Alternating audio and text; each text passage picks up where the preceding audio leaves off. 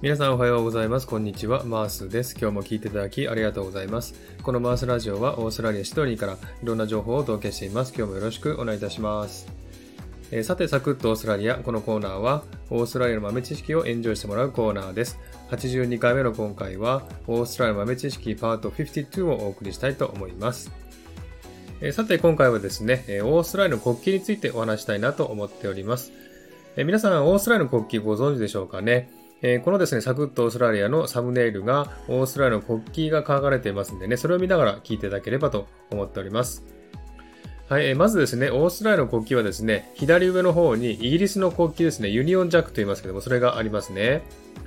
えそしてですね、え国土が南半球にあるということを象徴する南十字星が書いてありますね。そして一つの大きな七芒星っていうね、えー、ものがあります。この七芒星はですね、7つの角があって、これはオーストラリアのですね、6つの州と1つの特別地域を表して、連邦ということをね、表してるんですね。はい、それからですね、歴史的なことをちょっと見てみたいなと思っております。このオーストラリアの国旗はですね、1901年9月3日にメルボルンで初めて制定され、掲揚されました。これを記念して9月3日は国旗の日とされてますね。その後デザインが変更されたりしましたが、1953年の国旗法ということでね、初めて国旗として決まりました。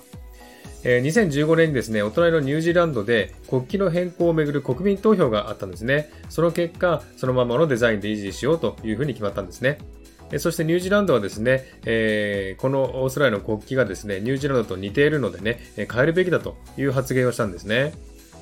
で、その影響を受けましてですね、オーストラリアでも国旗のデザインを見直し、変えるかどうか国民で決めようという意見が出まして、2016年にオンライン国民投票が行われたんですね。で、その結果ですね、国旗のデザインを変えるべきという意見が64%、現在のユニオンジャック仕様のデザインを維持すべきだという意見が36%という結果になったんですね。でですね、新しいね、デザインの国旗がですね、えー、募集されたりしましたが、今今もまだですね、審議中みたいですね。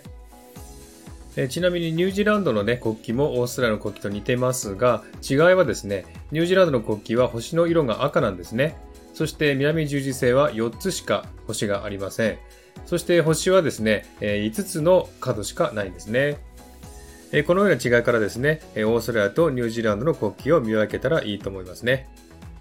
はい、こんな感じでね、今日は、えー、オーストラリアの国旗についてお話ししました。いかがでしたでしょうか？あでは今日はね、この辺で終わりにしたいと思います。今日も聞いていただきありがとうございました。ハートボタンポチッと押してもらえたら嬉しいです。ではまた次回お会いしましょう。チュース